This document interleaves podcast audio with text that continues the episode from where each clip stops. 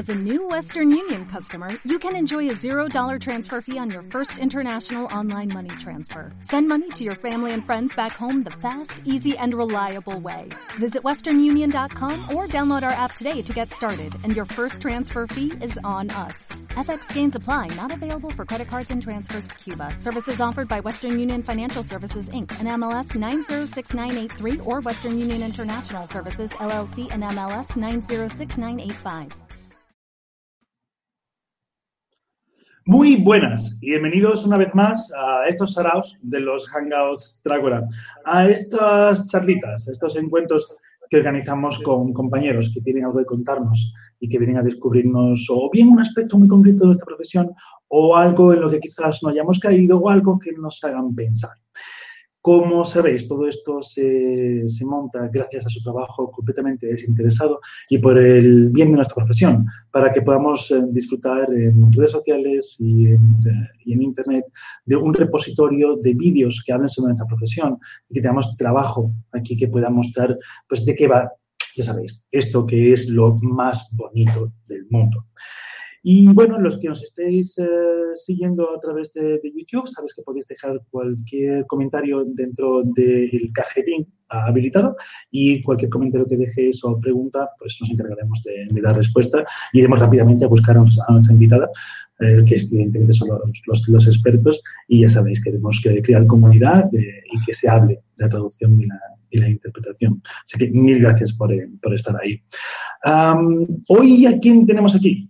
Tenemos una compañera de, de estas que la, conocí en, en, en, Tradusaraos, ¿eh? en, en, eventos. Así que aviso navegantes, ya lo hemos hecho varias veces, cuando se, se celebren encuentros de traductores, eventos, cafés, ir para allá donde se conocen a, la, a, las, mejores personas y donde incluso puede traer mucho trabajo y donde puede recibir muy buenos consejos. Y nuestra compañera, la que viene hoy para acá, justamente nació en uno de esos eventos.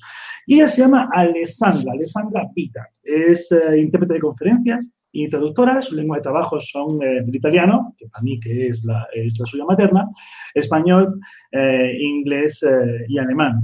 Eh, se especializó en comunicación empresarial y Big Data. Es licenciada en traducción e interpretación por, la, por Madrid y además máster en interpretación de conferencias eh, por Valencia. Es eh, gerente y fundadora de la empresa de traducción e interpretación Specialized Translators y ha traducido e interpretado a personalidades uh, como el ex canciller alemán, cuyo nombre no voy a pronunciar, y también para empresas como Intel, Facebook, Mini, BMW, Novartis, Bankia, Mercadona y cosas raras que en ocasiones he visto que comentaba en redes sociales de campos de fútbol o de estar ahí en, en extraños que hoy nos puede. Pues sí. Muy buenas, Alessandra. Hola, Gabriel, ¿qué tal? Muchísimas gracias por invitarme, por supuesto. gracias a ti por, por venir, por venir para acá. Hoy venimos a hablar sobre cómo vivir bien de la traducción y la interpretación, a lo mejor no morir en el intento. Y bueno, suelo preguntar siempre, ¿tú cómo terminas una cosa de estas, no? Pero claro, hoy no es un tema específico, pero sí, te puedo preguntar, ¿te cuesta, te ha costado mucho para ir empezando llegar a terminar viviendo bien de tu profesión? Bueno, ha llevado sus años, es un proceso de aprendizaje que nunca termina, creo yo, y como sabes, pues aprende a fuerza de palos, de cometer un error una vez y decir, pues la próxima vez no, no va a pasar. Así que no ha sido fácil, pero ha sido un buen viaje. Ya, no, es, es un problema que, que, suelen tener muchos, muchos compañeros cuando están empezando, ¿no? Y, este gran miedo de se puede realmente vivir de esto y quizás hay un, no sé si tú estás de acuerdo o no, pero hay a veces un exceso de información negativa en, en redes sociales o en las universidades, facultades, eh, en ocasiones. ¿Tú percibes que hay ese clima raruno en ocasiones sobre nuestra profesión?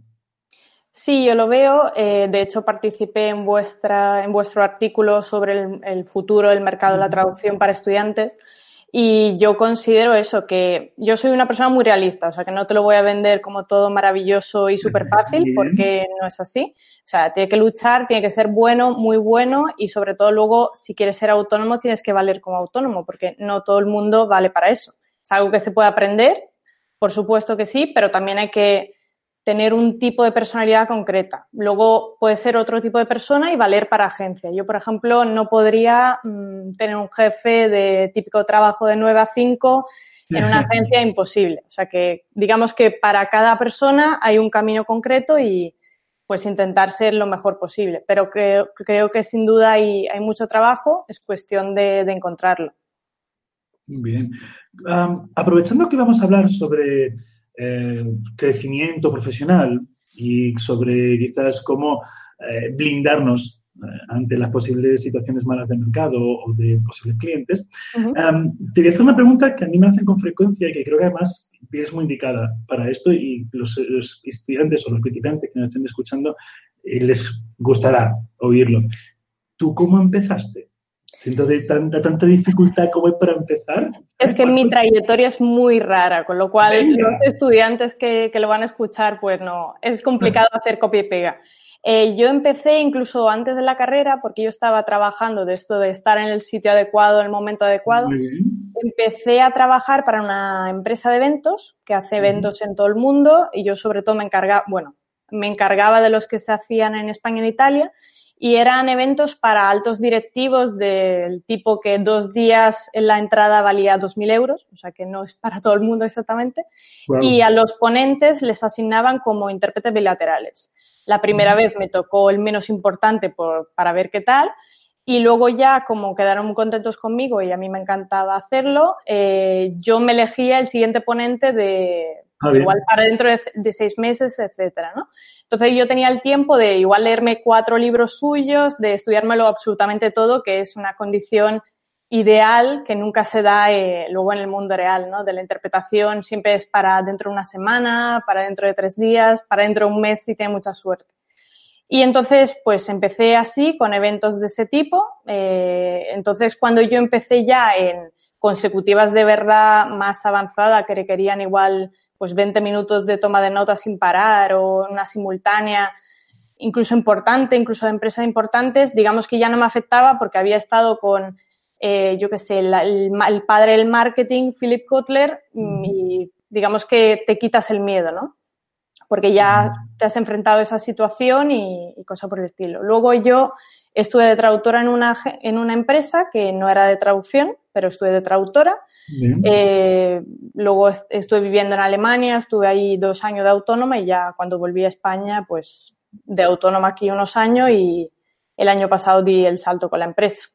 Qué bueno. Vale, entonces, aunque no sea, no, tampoco entiendo por qué no es lo típico, es aún no me he encontrado ninguna cosa típica.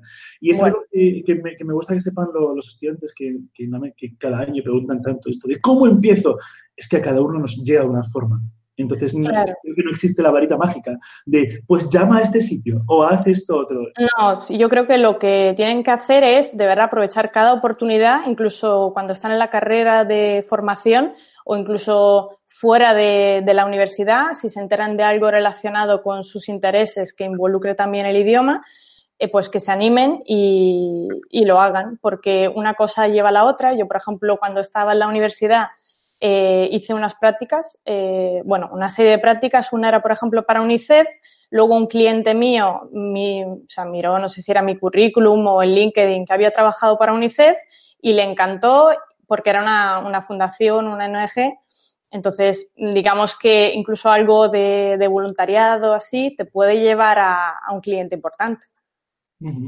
Muy bien. Sí, sí, no. Y de hecho, en ocasión también le hemos dicho de cuando consigas ya tus primeros trabajos, eh, puedas algo que mostrar arriba del todo. Claro, claro. Eh, Hombre, en el caso del voluntariado, yo siempre lo digo para los estudiantes que no saben por dónde empezar, que solo piensan en una agencia o un cliente directo, pues las ONGs o algo por el estilo es un muy buen inicio porque no tienen la presión, no, está, no, suelen ser remuneradas, con lo cual no tienen la presión de hacerlo mal eh, estás ganando experiencia, estás ayudando pues a gente que igual no tendría los recursos para hacerlo, o sea que yo creo que todo el mundo gana con eso. Bien, y mira, me gusta que empecemos así. Como vamos a hablar de las condiciones de trabajo, de cómo vivir bien y cómo trabajar, ¿cuál es el momento este en el que pasa nuestra profesión de ser una vocación a convertirse ya en una profesión? Entonces, porque como dices, una buena idea es comenzar con ONGs o con un voluntariado, al menos te estás, te estás no digo formando, si estás curtiéndote, ¿vale? Bueno, puede ser, una, puede ser una, una, forma de comenzar. Pero llega un día en el que esto ya se acaba y ya empezamos a trabajar realmente, o llega este primer cliente que realmente te pide curro, ¿vale? Y que ya vamos a empezar a trabajar. Por tanto, nos convertimos en profesionales porque por el mero hecho de cobrar por ello ya somos profesionales. Y pagar Hacienda. Estabilizamos. y pagar Hacienda, decía yo. pagar Hacienda y cosas maravillosas. ¿vale? Claro. O es como a veces eh, se ha comentado de, ah, no, es, que si voy a interpretar a tal cosa uh, y, y, la cago, y no, es que yo estaba empezando, ah, estás cobrando por ello, eres profesional, a pecho que Claro. Entonces, bueno, vamos a dar, dar, el paso y a ver cuáles serían esas situaciones que tenemos que mirar con lupa para Hombre, que no haya ningún tipo de problema. Yo creo que ante todo lo que decías tú es separar de lo que puede ser sin ánimo de lucro, o sea, ayudar a una asociación y siempre comprobar eso, que no tenga ánimo de lucro, que la empresa no se esté lucrando por tu trabajo. Entonces, en ese caso, porque no tienes experiencia, porque es algo que haces así pro bono, pues te lo puedes plantear y decir, vale, esto lo considero como voluntariado. Luego, todos los demás casos donde sí que hay ánimo de lucro, eh, ya se tiene que ser remunerado y entonces cuando entramos en ese mundo, da igual que no tengas experiencia. O sea, ahí lo que tienes que autoevaluar, yo creo, es si puedes hacerlo bien. Sea, eso es lo primero. O sea, tienes que ver, ¿lo puedo hacer bien sin causar el fin del mundo? Pues bien, entonces me animo. Eh, no hay consecuencia grave que sea incluso, yo que sé, enfrentarte a un congreso médico como primera interpretación, no lo recomiendo. Porque igual te animas tú y luego ves que no vale para eso y al final tienes un trauma y nunca vuelves a interpretar en la vida, ¿no? Entonces, ante todo, ver si lo puedes hacer y si lo puedes hacer, tienes que cobrar lo mismo que un profesional mm, ya con experiencia. Y, por ejemplo, en el caso de que, es muy raro que pase, pero en el caso de que te llama un cliente directo para tu primera interpretación y lo coordines tú, pues llévate a un profesional que tenga mucha más experiencia para que te pueda ayudar en caso de necesidad. Hasta le dices, mira, como es la primera vez, igual si es una simultánea, le digo, mira, yo hago un poco menos, hasta te puedo pagar un poco más a ti para que te compense y tú me puedes ayudar, ¿no? Siempre persona de confianza, igual un profesor tuyo que esté en activo del máster o cosa por el estilo, para que, para que lo hagas, lo hagas bien, pero a la vez estés protegido. Y en el ámbito de la traducción, mm, el típico consejo que todo el mundo decimos, eh, de igual contratar tú a revisor y a la vez pues, igual no te sale tan rentable, pero tú a la agencia o tu cliente se lo entregas ya con una buena calidad si crees que todavía no eres capaz de ofrecerla tú. Sí, yo para las traducciones también he dicho muchas veces que, sobre todo al, principio porque te faltan tablas, no porque seas malo, ¿no? sino porque te faltan tablas. Y ya cuando ya tienes cierta experiencia, eh, las cazas al vuelo, ¿no? Pero cuando traducía, yo siempre pensaba, si lo entiende mi abuela, está bien escrito. Entonces, como darle a alguien siempre la segunda opinión, siempre las revisiones, todo esto, vale, se nos olvida. Ok, vale, pues vamos a empezar. Eh, pensemos que recibimos una petición de presupuesto. ¿Bien? No te voy a pedir que hagamos un presupuesto, pero te voy a pedir que nos ayudes a ver cuáles serían esos puntos que no se nos puede olvidar colocar en un presupuesto. Si te parece, vamos a, pensar primero en uno de traducción. nos van a pedir traducir X número de palabras, ¿vale? Y vamos a hacer un presupuesto. ¿Qué cositas se suele olvidar poner en un presupuesto? Vale, puedo empezar con una técnica para que ya el presupuesto no nos agobie, ¿te parece? Eres, eres, la, eres la profesora hoy aquí. Cuéntanos. Pues mira, yo, y eso es algo que me, he inspirado en lo que hacen los envíos, correos, por ejemplo, ¿no? Tú cuando vas a correos tienes que enviar algo, no te vale lo mismo algo que tiene que estar en el sitio de la entrega mañana como dentro de una semana, ¿no? O sea, cuanto más urgente, más caro. Y entonces, cuando en traducción todo es para ayer, lo sabemos, tanto si es una agencia como es un cliente directo, todo el mundo lo quiere para allá pero me pasa a mí con cualquier cosa eh, cuando yo soy la cliente, ¿no? Es normal, es la naturaleza humana. Entonces, eh, yo empecé a, inventarme tres eh, opciones de entrega. Entonces, no te digo el precio por palabra, incluso con clientes con los que ya había pactado un precio por palabra, empecé a cambiar. Entonces, Gabriel, tú me envías, yo qué sé, una traducción de mil palabras y te digo, pues mira, si la quieres dentro de dos semanas, te la voy a hacer a ver, son plazos ideales, maravillosos. Todo, es X. Estoy redondeando, ¿vale? Exacto. Eh, la quieres dentro de dos semanas, pues igual te cuesta 100 euros más IVA, más los que sea. Eh, si la quieres dentro de pues eh, cinco días, pues te vale un 25% más. Entonces te digo, por ejemplo, 125 masiva. Si la quieres para mañana, pues te aplicaría, por ejemplo, un 30% más respecto a la urgente. Sería estándar, urgente, muy urgente. Las llamo así. Entonces, si la quieres muy urgente, pues igual te sale por unos 165 euros así. Y lo que he visto, parece, incluso cuando la diferencia, como en este caso, es poca, porque son 25 euros de diferencia, tampoco dices te va a cambiar el mundo, ¿no? Pues incluso el cliente que te va llamando y lo quiere para dentro de 10 minutos, es el que acepta la opción estándar para dentro de 10 días. Y es espectacular. Y eso de verdad me ha cambiado muchísimo mm, mi forma de trabajar. Eh, me ha permitido eh, decir que sí a interpretaciones, incluso cuando ya tenía asignado muchos proyectos de traducción. y a la vez te da muchísima tranquilidad y a la vez cuando es urgente te compensa porque, porque te están pagando más. O sea, el cliente te está, te está pidiendo exclusividad para igual esta tarde o para mañana. Entonces te permite hacerlo todo, ¿no? Y con la tranquilidad que se merece una traducción de buena calidad. Eso por un lado. Entonces, cuando me piden una traducción, yo ante todo no suelo pasar tres presupuestos oficiales ya con los de todo el cliente. Simplemente le adelanto las tres opciones por correo electrónico y en cuanto el cliente, si es que le interesa, por supuesto, me dice, mira, quiero la opción urgente. Entonces, si es un nuevo cliente, eh, consigo los datos de facturación y le envío ya un presupuesto oficial para que me lo firme. Yo siempre pido el pago por adelantado. Es la mejor forma para curarse en salud y no tener ningún problema. Muy bien.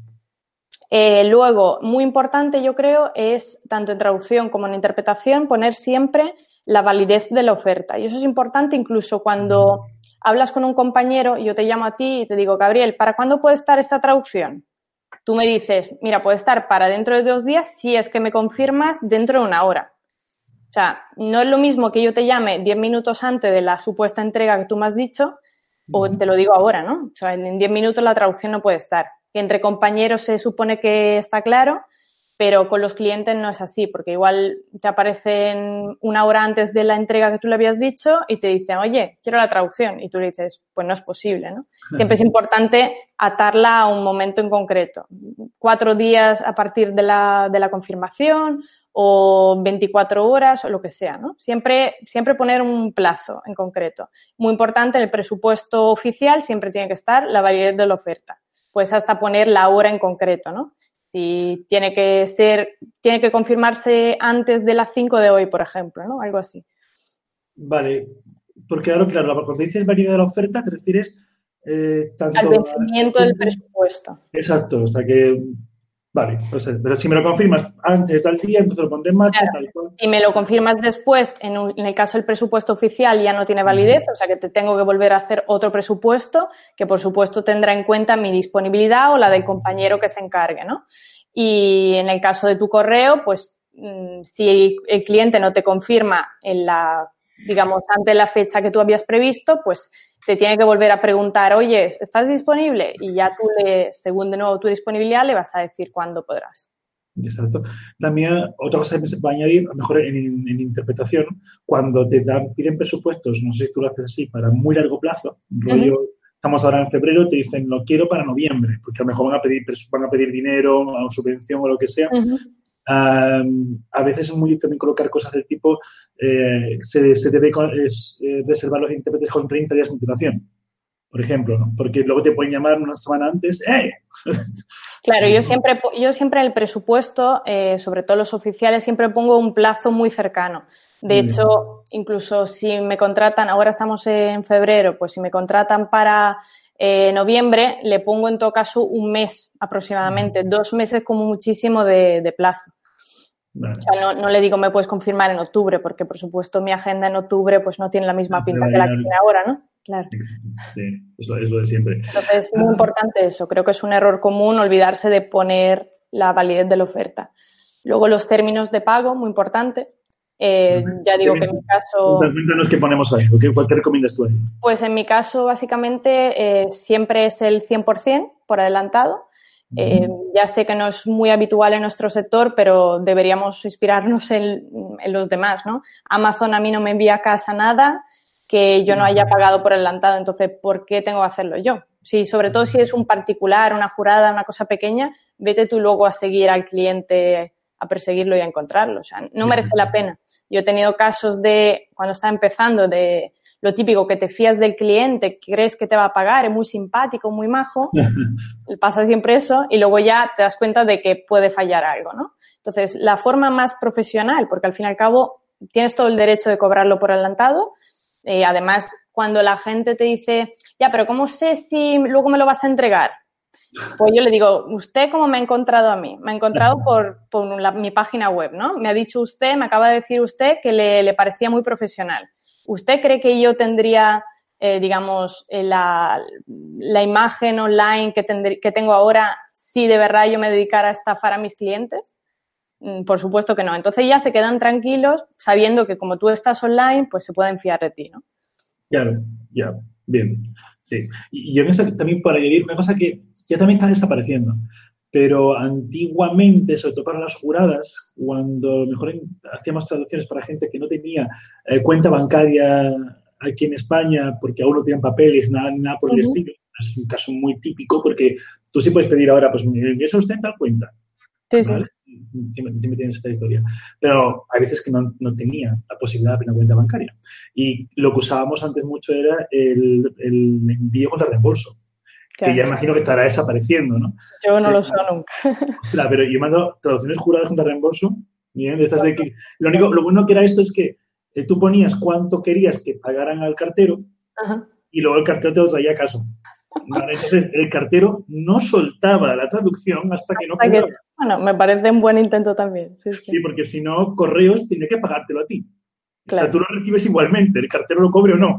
Claro, pero en ese caso, digamos que no te cubre en caso de que el cliente, eh, mientras tú ya hayas empezado la traducción, lo cancele. O igual encuentra, encuentra a alguien más barato, que también te puede pasar. Yo las veces que al principio me decían, vale, sí, confirmado para la interpretación. Yo igual hasta llamaba a un compañero y le decía, mira, sí, ese día ve en Madrid, no sé qué, la calle está y luego mm, le decías, vale, te paso el presupuesto, y me decía, ah, no, es que he encontrado a alguien más barato. Y es como, ¿ves? Mm, es que todavía no se lo había confirmado el compañero al 100% hasta que recibas el dinero. Y esa es la mejor garantía para que de verdad estés tranquilo, ¿no? Muy bien, muy bien. En todo caso, eso siempre, perdona que te corte, siempre poner los términos de pago, que sea el 100% por adelantado o lo que quieras, pero luego también poner detalles como la divisa, que parece una tontería, pero nosotros trabajamos muchísimo con clientes que son extranjeros. Eh, si yo le envío una factura a un cliente de Estados Unidos, yo quiero que me la pague en euros eh, y eh, en caso de que ellos la abonen en dólares, que luego se convierte en euros, que las comisiones van a su cargo. O sea, que a mí me tiene que llegar ese importe. ¿Cómo lo pagas? me da igual, básicamente. Vale, sí. Aquí también entonces voy a meterme por consejo de viejuno. ¿vale? Eh, lo trabajábamos antes para Estados Unidos. Esto es para que, chavales, no hagáis esto en casa. Ah, eh, mucho trabajo para Estados Unidos eh, lo pagaban con cheque. Bien, entonces para, parecía que era, que era muy normal que te mandaran el cheque. Siguen ofreciéndolo, de hecho. ¿Perdona? Que siguen ofreciéndolo. Ah, siguen ofreciendo, exacto. Entonces te llegaba el cheque a casa y tú ibas a cobrarlo primero, te lo bloqueaban X meses porque por el cambio de divisa y por el rollo de, desfalco y tal, te lo bloqueaban meses, tú no puedes usar ese dinero para nada, y luego encima tenías un montón de comisiones que decían ni, ni te merecía la pena. Claro, las comisiones siguen estando ahí, además, cada vez que tienes que emitir una factura porque algunos clientes la quieren así en dólares, tienes que hacer el cambio, luego, vamos, sabes que es bastante complicado, así que cada vez que puedas, pon yo lo quiero en euros, comisiones bancarias a vuestro cargo. Exacto. Si no te llega ese importe, pues problema suyo. Y también con el consejo de viejuno, no aceptéis nunca como método de pago un pagaré. Es, también una maravilla de la ingeniería financiera que si tú pactabas en el presupuesto que ibas a cobrar el día X, ¿vale? que podía ser incluso antes de hacer el trabajo, pues tú ese día X recibías un pagaré entonces, como era un compromiso de pago, porque la persona se comprometía a pagar, ya legalmente es válido y ha cumplido con su parte del, contrato, porque él ha jurado ante Dios y la historia ese día que va a pagarte. Y entonces legalmente era válido. Yo me he comido solo dos en mi vida y dije ni uno más. ¿Vale? Porque ya, ya aprendí lo que quería hacer. Porque encima, si te pone un pagaré, él podía estipular cuándo. Entonces tú podías acordar con tu cliente eh, cobro el, el lunes. y, mi trabajo te lo entrego el viernes, el motivo que sea, y a lo mejor el lunes recibir un pagaré a tres meses vista. Y legalmente está bien hecho. Muy bien. con todo esto te quiero preguntar, eh, cuando hablas de, ha dicho al principio, eh, envío el presupuesto y lo quiero firmado. ¿Lo que es firmado te refieres a que tú le pides que se firme y te lo escanee o con que te digan en el correo acepto el, el presupuesto X es, ya es válido? Mira, cuando yo envío un presupuesto oficial, quiere decir que no llevo dos años trabajando con ese cliente. Y he pasado por un problema de eso, que estás convencida de, que ponerlo todo por escrito por correo es suficiente, pero luego me estaba yo metida con un proceso monitorio contra una mm. falsa agencia y sé, porque metí un abogado de por medio, que oficialmente tienes que tener el presupuesto firmado, porque si no se puede decir que ese correo igual eh, lo ha enviado fulanito. O sea, que no le envió exactamente esa agencia. O sea, que cuando tenéis problemas potencialmente legales es cuando de verdad queréis tener ese presupuesto firmado. Incluso cuando cobréis por adelantado, porque tú dices, un cliente que me ha, cobra, me ha pagado ya toda la, factura, o sea, todo el presupuesto según esas condiciones, es que automáticamente ha aceptado, el, ha aceptado todo, con lo cual es como si el presupuesto estuviera firmado. Sí, pero hasta que haya potenciales problemas legales, que me ha pasado con un bufete legal que tenía pretensiones absurdas, de eso que envié yo a una compañera y se esperaban que ella eh, tradujera como las calles de Sevilla y al minuto la bloquearon. O sea, cosa absurda que dices, Fernando Navarro se llama Fernando Navarro, va a ser Fernando Navarro, calle Santa María no va a ser Mary, como se va a quedar así, ¿no?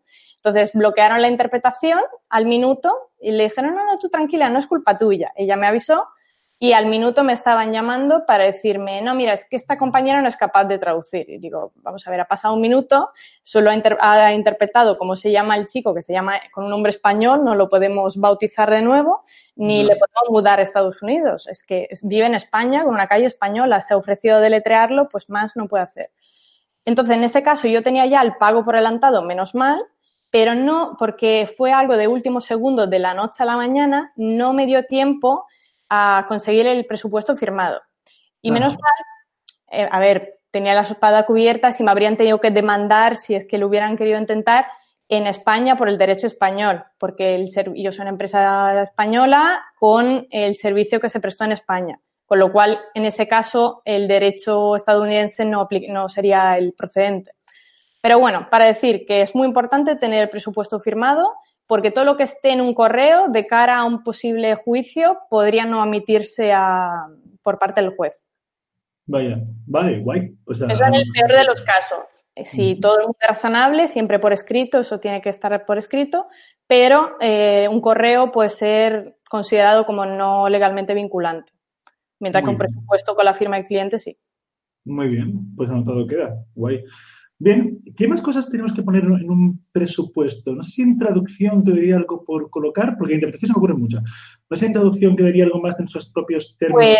Pues, bueno, generales, tanto para traducción como interpretación, te voy a compartir una que es de José Sentamans, que me ha parecido buenísima.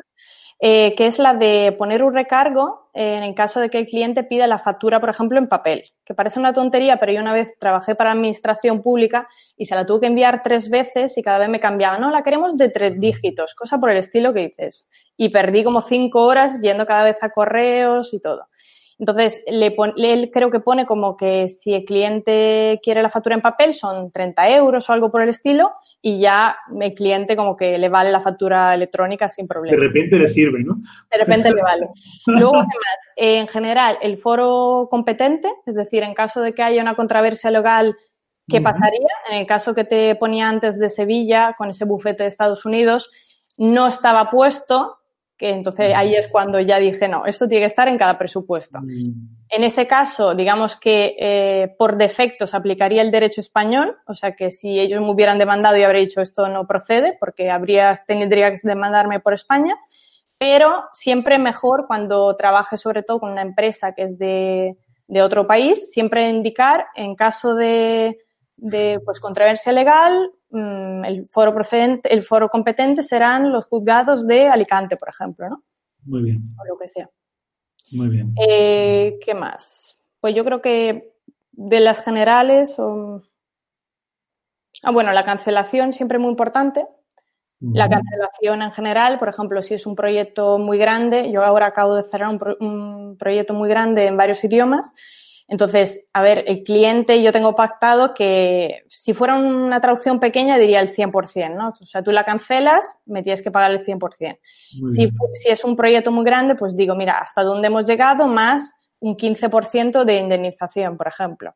Porque, claro, todos los traductores estamos comprometidos con este proyecto, hemos reservado nuestra disponibilidad para ese proyecto, si me lo cancelan de hoy para mañana, pues yo igual he rechazado otras cosas, ¿no? Me tiene que compensar un poco. Según el tamaño del proyecto lo puedes ver. Y luego eso es muy importante, sobre todo en la interpretación, más aún. Eh, y luego yo lo, yo lo que tengo es en la página web de la empresa, Specialized Translators, por si lo queréis mirar, tengo ahí un documento con todas las cláusulas y con los términos y condiciones generales. Entonces, lo que hago en cada presupuesto es poner un enlace a esas condiciones además de las específicas. Es decir, si yo te pongo, por ejemplo, esta cancelación del 15%, te la tengo que poner en el propio presupuesto como condición específica. Pero luego todas las generales que puedan aplicar no puedo enviarle la Biblia al cliente, ¿no? Entonces pongo, el cliente acepta también esos términos generales, los menos importantes, por así decirlo. Vale, ahí también te quería preguntar, con todas estas recomendaciones, estas condiciones que estamos, eh, las que estamos hablando, estéticamente, ¿cómo las presentas? ¿Lo colocas, como estás diciendo, un enlace a una web? ¿Colocas una segunda página al, presupuesto? ¿Lo pones todo en un cajetín debajo? Depende de, depende de lo complejo que sea el proyecto. Por ejemplo, cuando son proyectos complejos de interpretación que igual llevan equipo que lleva, o sea, por equipo quiero decir cabinas, técnico de sonidos, montaje, desmontaje de la cabina, cascos, eh, desplazamiento, mm, dietas. Cuando se complica hay mucha gente, al final las condiciones son muchas, ¿no? Porque yo siempre lo que hago cuando, y lo que he ido aprendiendo es, tú te tienes que plantear qué puede fallar. Entonces, cuanto más, cuanto más complejo sea el proyecto, más cosas pueden fallar. Cuanta más cosas pueden fallar, más condiciones tienes que poner, ¿no? Tienes que decir, vale, aquí qué puede fallar. Pues tengo que poner esa condición para evitar que si pasa esto, me afecte a mí, ¿no? A nivel legal, a nivel económico.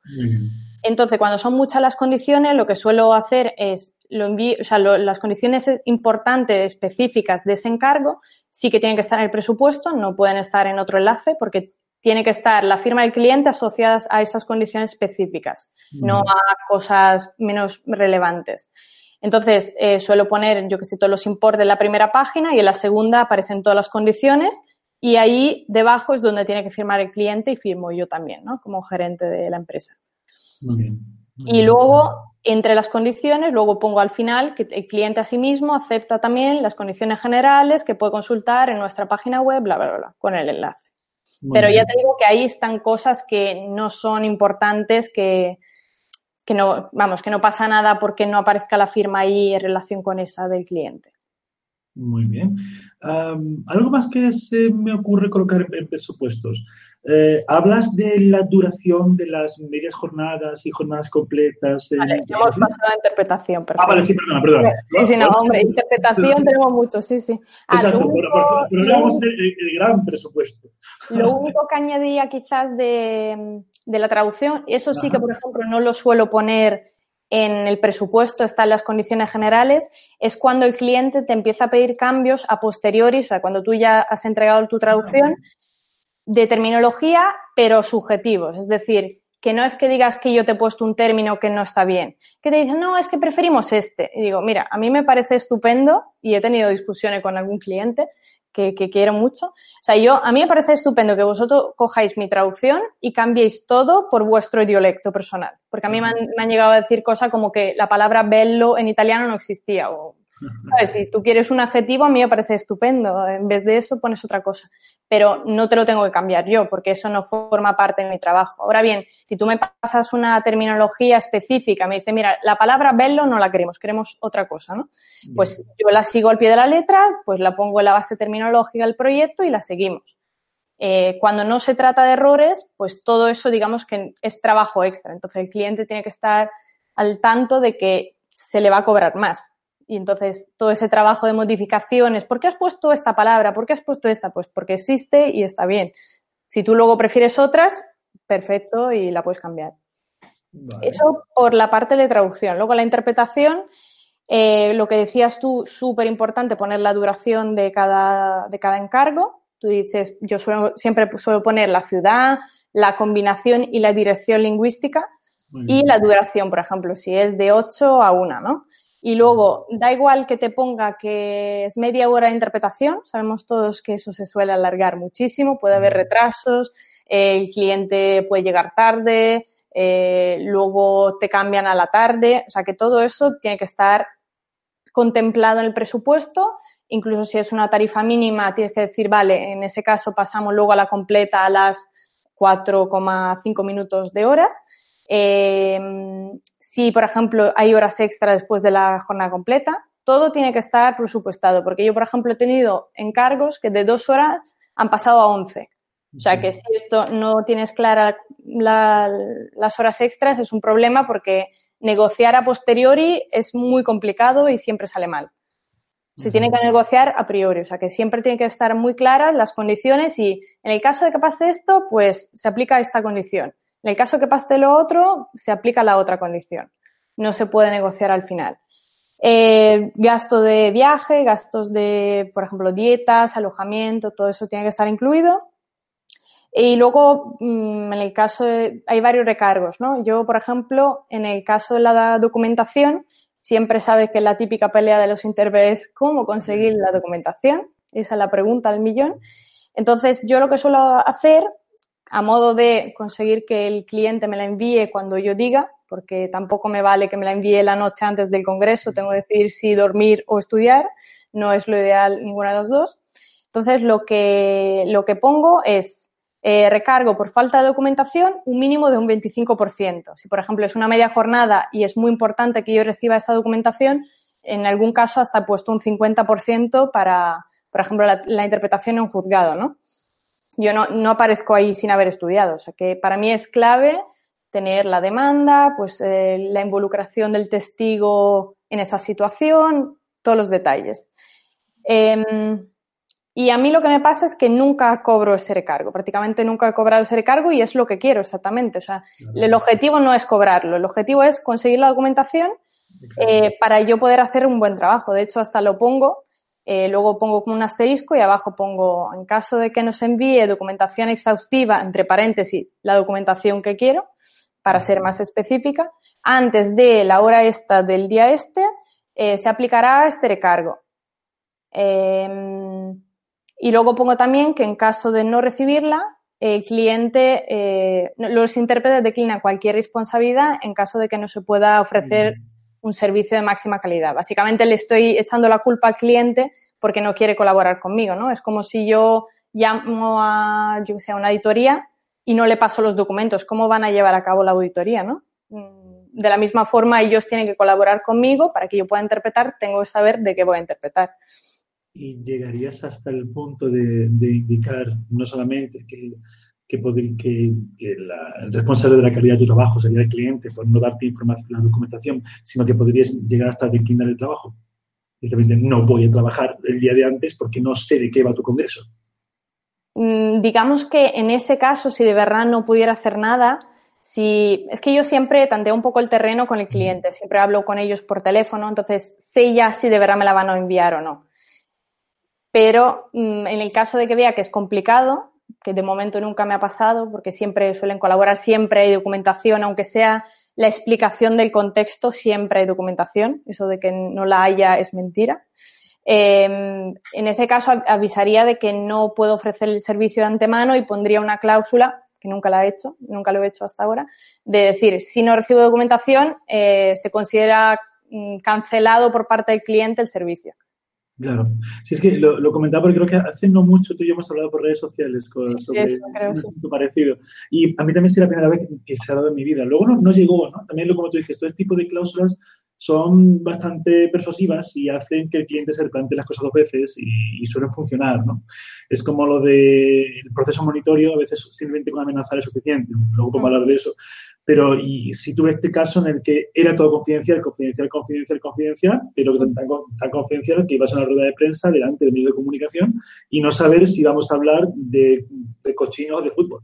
No, yo en ese caso, por ejemplo, habría hablado con el cliente. Si veo que la dirección es no te vamos a enviar nada, le digo, mira, lo siento, pero no, no puedo ofrecer el servicio y, lo habría puesto en las cláusulas para decir, si es que no me mandas nada, eres tú que estás cancelando el presupuesto, con lo cual yo te voy a enviar la factura igual. No me ha, no me ha pasado nunca, con lo cual los detalles perfectos no, no me los sé, pero, pero haría algo así.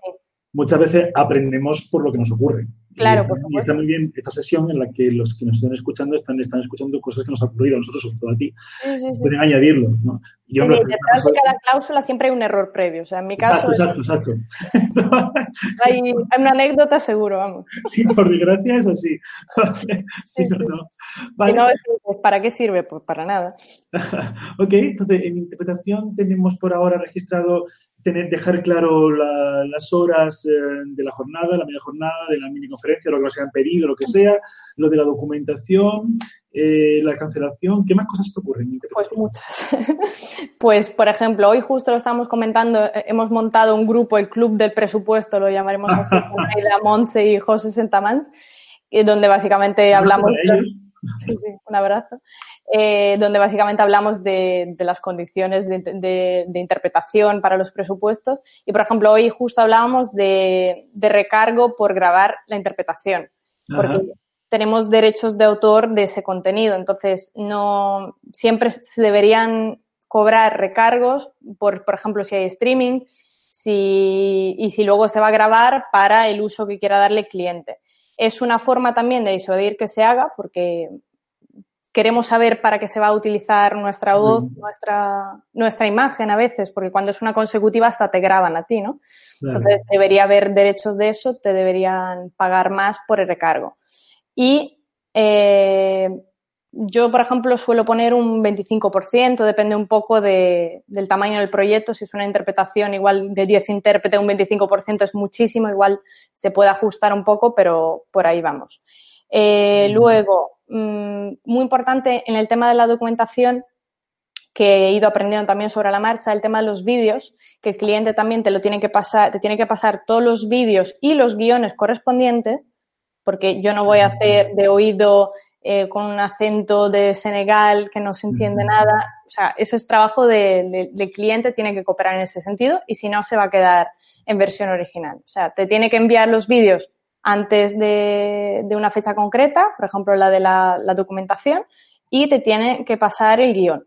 Porque hay veces que sí que es fácil y a mí me parece muy mal cuando igual durante una conferencia uno se atreve con un vídeo porque parece fácil y el otro, como ya desde el segundo número cero, vamos, empieza y se ve que es complicado, pues no se interpreta, ¿no? Uno sí, uno no, pues queda mal.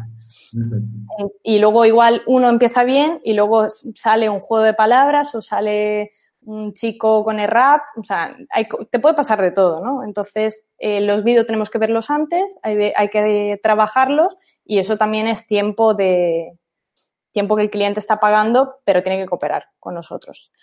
Eh, luego, muy importante es lo que te decía antes, ¿no? De las, de las condiciones de qué combinación lingüística, qué dirección lingüística, qué modalidad está pagando el cliente, porque igual me pueden pedir una simultánea y me la piden del alemán al italiano, que es algo que yo me encargo, igual en Alicante, ¿no? De eso me encargaría yo. Como cambie, como me digan, ah, no, mira, es que nos hemos equivocado, es del italiano al alemán. Es que cambia, lo cambia todo, porque yo no hago italiano al alemán.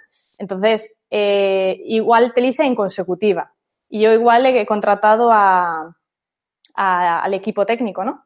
Entonces te cambia todo. Entonces, cuando es así, se da por eh, cancelado el presupuesto que ya había aceptado el cliente y se tiene que hacer un nuevo presupuesto. Porque, por ejemplo, en el caso del intérprete en concreto, yo tendría que llamar a un compañero, pues lo más seguro, de, o de Italia o de Alemania. No conozco a nadie, sobre todo en la zona, que tenga esa combinación, con lo cual hay costes extra, ¿no? De desplazamiento, alojamiento, etcétera. Y tienes que prever todo lo que puede fallar. Eh, el equipo técnico, muy importante, que hay veces que el cliente te dice, no, no, tenemos nosotros las cabinas. Me parece muy bien. Yo pongo siempre que es imprescindible para el servicio de simultánea eh, que, que haya un equipo técnico, que haya una cabina sonorizada, unos cascos, un técnico de sonido en el caso de que eso luego no, sea así, eh, se debe, o sea, no se puede garantizar el servicio porque hay servicios que tú lo sabes que no se pueden hacer siempre en consecutiva. Eh, sería imposible, sería inviable, mientras que otros sí que uno se puede adaptar un poco, ¿no? Pero también la tarifa de consecutiva no es la misma que la, de simultánea. Va cambiando todo. Entonces, dejar muy claro que como cambien las condiciones pactadas, y es hay que apuntarlas muy bien el presupuesto, pues se cambia de presupuesto.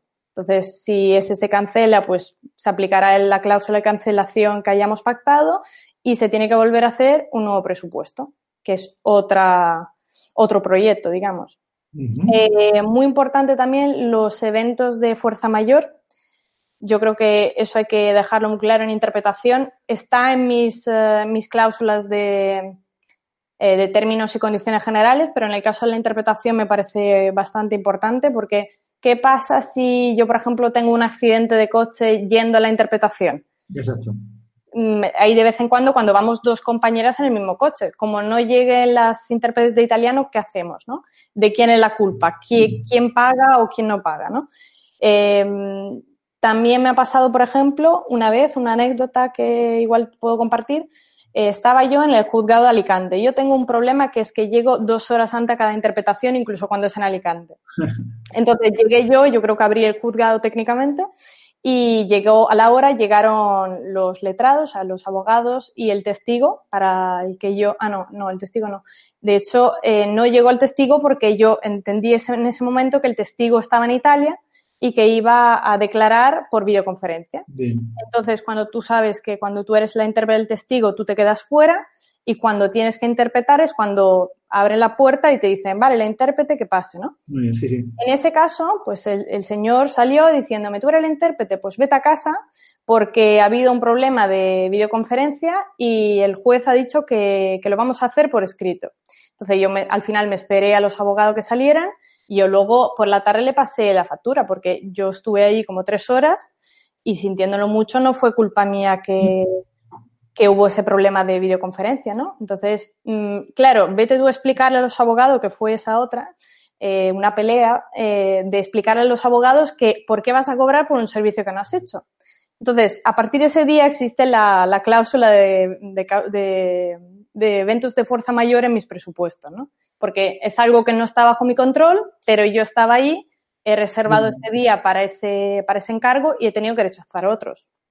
¿Vale? Eh, y luego también yo creo que eso ya no tiene que estar en el presupuesto, es un poco de condiciones. Eh, ahora está lo de la interpretación a distancia, la interpretación remota, y no sé, tú te dedicas a eso más que, más que yo. Yo creo que las condiciones importantes preservarla, por ejemplo, en términos de tarifa, ¿no? A mí me, me, puede parecer bien lo de estar desde mi casa, que a mí sobre todo me ahorraría mucho desplazamiento porque yo no paro de, ir por ahí con la maleta. Me parece estupendo. Eh, la parte del compañero, esa todavía no la veo, no lo veo ideal por cómo está planteado al menos en España. Eh, pero, por ejemplo, cuando te ofrecen eso de un euro al minuto, es que no, no me parece aceptable pero porque luego si hay retraso, por ejemplo, o sea, ¿qué pasa si el ponente llega media hora tarde? Esa media hora yo que estoy en mi casa, ¿la cobro? ¿No la cobro? Claro, hombre, eh, sería otro. En sí, si estamos hablando de presupuestos, ¿vale? Lo puedes hacer exactamente igual que lo haces con la interpretación presencial. Es decir, a ti está contratado para estar a las 9 de la mañana, tú indicas en tu presupuesto que trabajas no, no, claro. Me refiero, me refiero que para mí los, los presupuestos de la interpretación a distancia serían exactamente los mismos que una interpretación presencial, ¿no? Pero luego las agencias que se suelen escuchar ahora te proponen que sea un minuto efectivo, perdón, un euro por minuto efectivo de interpretación. Entonces, a mí no me vale que me pagues cuando empiece la interpretación, porque igual yo estoy una hora así esperando sin hacer nada porque estoy pendiente, ¿no? O igual la comida o si, por ejemplo, la documentación, a ver ahí cómo consigue la documentación también. No puedes acercarte, lo típico que hacemos los intérpretes cuando no te llega la documentación es acercarte a hablar con los ponentes, esa es otra. Exacto. Claro, explicarle cómo gestionarla. En este, en este caso ya de las, de las a distancia, eh, más todavía la, la, cláusula de eh, necesitar documentación. Claro, Tienes que hacerlo todo siempre a, a priori. Bien. Y, y luego, ah, decir, ah, vale, contra la medida esta de te pago cuando yo quiero y lo que yo quiero, está lo que se ha dicho en muchos eventos, yo se lo he escuchado muchas veces a, a, José Castro, y es que tú no me impones a mí mis condiciones, te las pongo yo, te las negocio yo. Y para eso todo lo que estamos hablando ahora mismo, que la gente, todos los compañeros entendamos que no tenemos que agachar la cabeza. No, no, sí está clarísimo. Las peleamos nosotros. Yo, por ejemplo, eh, soy partidaria de no decir oficialmente que no. O sea, yo cada vez que me ofrecen algo, incluso cuando estoy con la maleta yéndome de vacaciones, yo no sé decir que no. Yo sé decirte sí, pero a estas condiciones. O sea, si tú me ofreces eh, un céntimo para una traducción, te digo, mira, estaré encantada de hacértela, pero a 15, por ejemplo, ¿no? O una interpretación, si no puedo ir yo, sí, pero a estas condiciones y te mando luego a un compañero, ¿no? O sea, que sí que podemos hacerlo mm, y luego es cuestión de filtrar un poco, ¿no? ¿no? No todos los clientes nos pueden valer. No podemos pretender que, si queremos ser Prada, no podemos pretender que los clientes estilo H&M acepten nuestro presupuesto. Es normal que no lo hagan. De, hecho, y por rematar el asunto de las, de las a distancia, algo que yo sí dejaría muy claro, porque yo lo he sufrido, y entonces, por llevar tanto tiempo ya con distancia, y me ha tocado dejarlo claro en las condiciones de trabajo. A lo mejor aquí no puedes hacer un... No puedes, cuidado, sí puedes, ¿no? Pero a veces puedes optar por, en lugar de hacer un presupuesto para un cliente en concreto, que te llama varias veces para hacer una, una, distancia, eh, dejarlo ya pactado todo previamente. A partir de ahora, nuestras condiciones son estas. Entonces, contra la medida del minuto y contra la medida de todo esto, ¿vale? Cada uno puede hacer lo que le da real gana, evidentemente, ¿vale? Tú puedes fijar yo empiezo a cobrar o mis horas de trabajo se estipulan desde el momento en el que se pide mi, mi, comparecencia, claro, como, como, como en eh, interpretación presencial. Si el Congreso pone el programa que empieza a las 8, yo voy a estar ahí a las 7 y media. Bien, y entonces yo empiezo a trabajar desde las 8. Empiece el Congreso o no. ¿vale? Y luego, cuidado, porque ya ha empezado a haber empresas que hacen cosas del tipo, eliminamos los, el tiempo del café o el tiempo de, de la comida, porque como estás en casa, ¿Eh? Pues ya tú te vas a tomar un café también. Claro, claro, yo por eso lo veo inaceptable, porque además sabemos que la interpretación no solo es el tiempo efectivo que yo estoy interpretando, sino toda la preparación previa. Hay encargos complejos que igual te llevan una semana de preparación previa y como luego dure media hora, que voy a cobrar, ¿cuánto voy a cobrar? ¿30 euros? Pues no. Exacto. Por eso, por eso, cosa que tienen que entender todos nuestros clientes es que nosotros, sobre todo cuando hacemos interpretación, lo que cobramos no es por el rato de la interpretación, sino por todo lo previo y por hacerte un buen trabajo. Entonces, yo, creo que en ese sentido deberíamos aplicar las mismas condiciones que, la, interpretación presencial. Y en el caso, por ejemplo, de los compañeros, de cómo trabajar con un concabino, eh, yo todavía lo del chat no, no, lo veo mucho y en Estados Unidos sí que hay una solución. Aquí en Europa yo creo que o tardará o bien no llegará. Es, no sé si la conoces, la Kudo. Kudo es una empresa que te hacen como una, si fuera una cabina real. Tú vas ahí, es un estudio donde tú vas ahí y estás físicamente con tu compañero. simplemente en vez de estar pues en la misma sala donde se está haciendo la interpretación, vas a ver la interpretación por, por pantalla. Pero tú sí que estás interpretando ahí, tienes un técnico de sonido que te puede ayudar, no es tu responsabilidad, porque esa es otra también. ¿Qué pasa? Y eso hay que ponerlo, yo lo pondría en, una, en un presupuesto en caso de hacer una interpretación a distancia. ¿Qué pasa? ¿De quién es la responsabilidad si te falla Internet? Esa, es buena pregunta.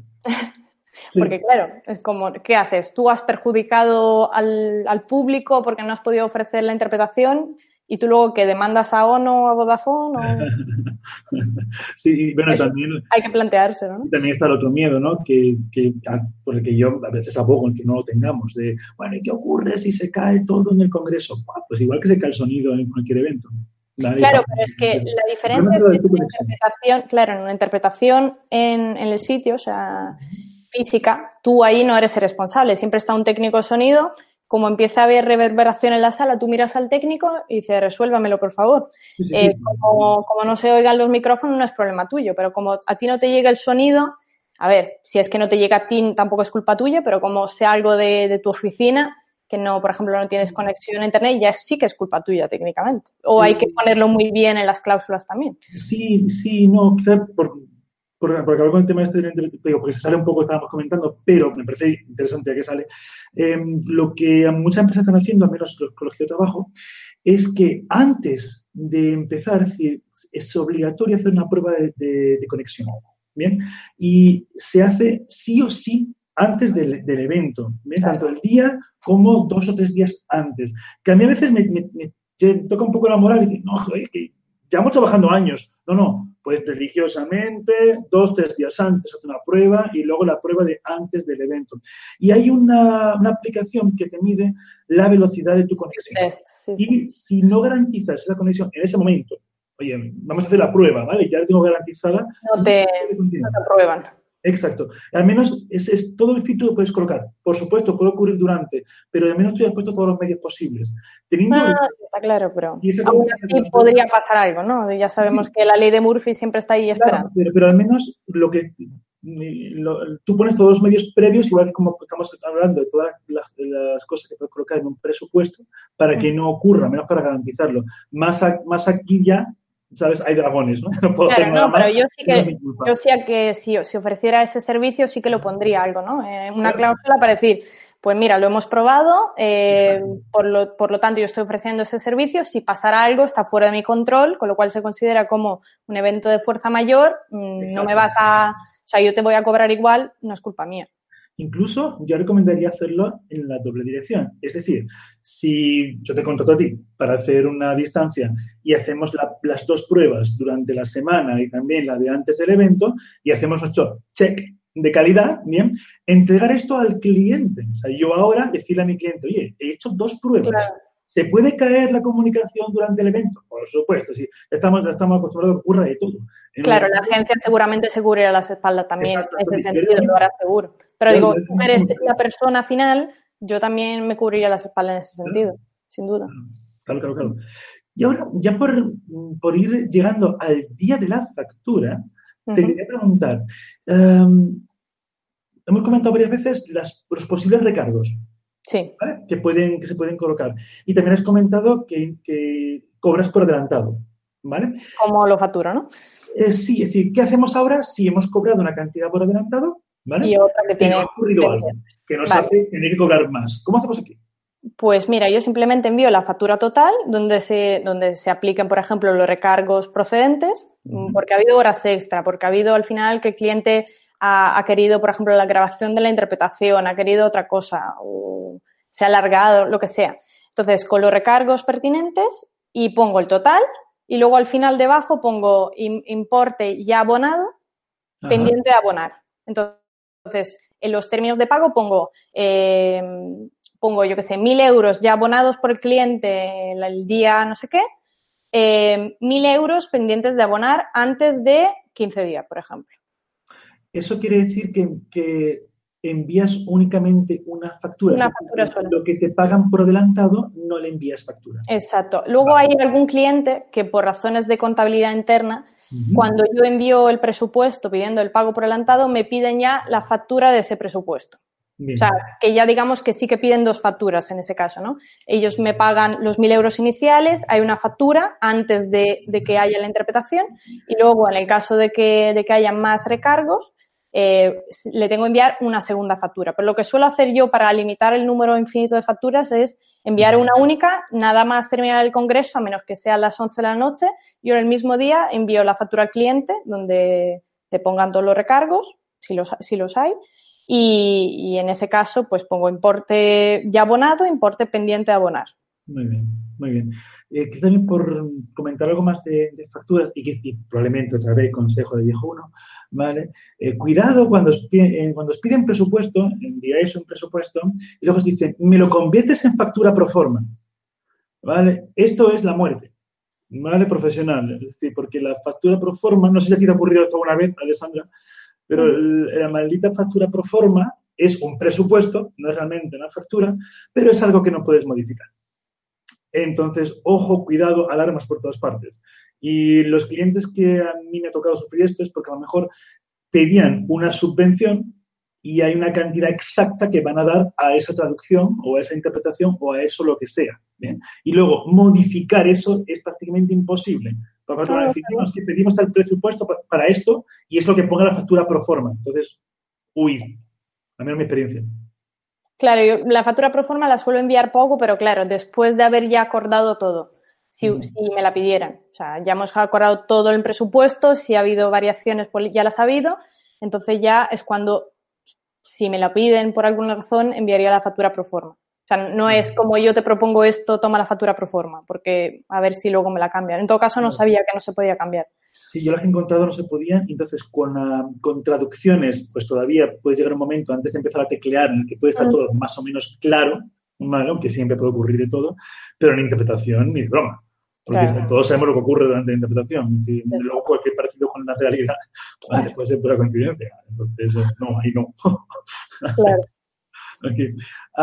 vale, pues por ya también por ir en, en, recta final, ¿vale? Con toda esta cantidad de información que estamos, que estamos dando, eh, hemos hecho un presupuesto totalmente blindado. Hemos enviado nuestra factura en una parte, en dos partes, y al final como haya ocurrido el encargo. ¿Algún par de consejitos para seguimiento de factura o para problemas de pagos con factura? Es que pago por adelantado, es que con eso ah, seguro que no tiene ningún problema. Yo, mira, yo al principio sí que sí que tuve algún pago, por ejemplo, a 30 días o así, y tuve algún problema porque igual es una agencia y sabemos todos que la agencia. Bueno, con algunas sí que he conseguido lo del pago por adelantado si era la primera vez, pero pocas veces se consigue un pago por adelantado con la agencia. Y en ese caso, eh, yo lo que, lo que tengo es un seguro legal que me cubre también 12, la gestión de 12 pagos al año y te da una tranquilidad que es maravillosa. Muy bien. Hmm. Sí, en ese caso, digamos que si de verdad ah, de forma amistosa no consigues, no consigues llegar a un acuerdo con el cliente, tú después de tres veces que le has escrito al cliente reclamando el pago, eh, le dices, señor letrado, llame usted al cliente y verás tú cómo te llega, cómo te llega el pago. O sea que en ese sentido te da mucha más tranquilidad, porque luego estar pendiente, sobre todo por la rabia que me da, ¿sabes? No tanto por el dinero en sí, pero a mí me genera mucha, mucha rabia cuando tengo casos por el estilo. Por eso yo he optado siempre por el pago por adelantado, porque te da muchísima tranquilidad, yo creo que das una imagen incluso más profesional y te libras de los clientes que potencialmente no te van a pagar. Y son clientes que no nos interesan, no nos aportan nada, solo potencialmente problemas. Así que si pierdo ese cliente, estupendo, pues no pasa nada. Sí, eso es justo lo que iba, a destacar y quizás ya para poner el broche de oro me parece maravilloso. El hecho de que, que, no nos, que no nos preocupe importunar, entre comillas, a nuestros clientes con todas estas condiciones, con todas estas apuestas por nuestro trabajo, porque al menos lo que yo he visto es que valoran también que nos comportemos así. Es decir, porque ven que somos profesionales y que estamos claro, trabajo. Yo creo que da un punto más. O sea, igual no están acostumbrados, pero dices, mm, es que se aplica en cualquier ámbito que no sea la traducción. O sea, de verdad, tú compras, yo hasta se lo digo a algún cliente por teléfono, digo, usted compra algo en Amazon y no lo paga a 30 días. ¿Por qué me tiene que pagar usted a 30 días? ¿no? Es lo mismo. Exacto, exacto.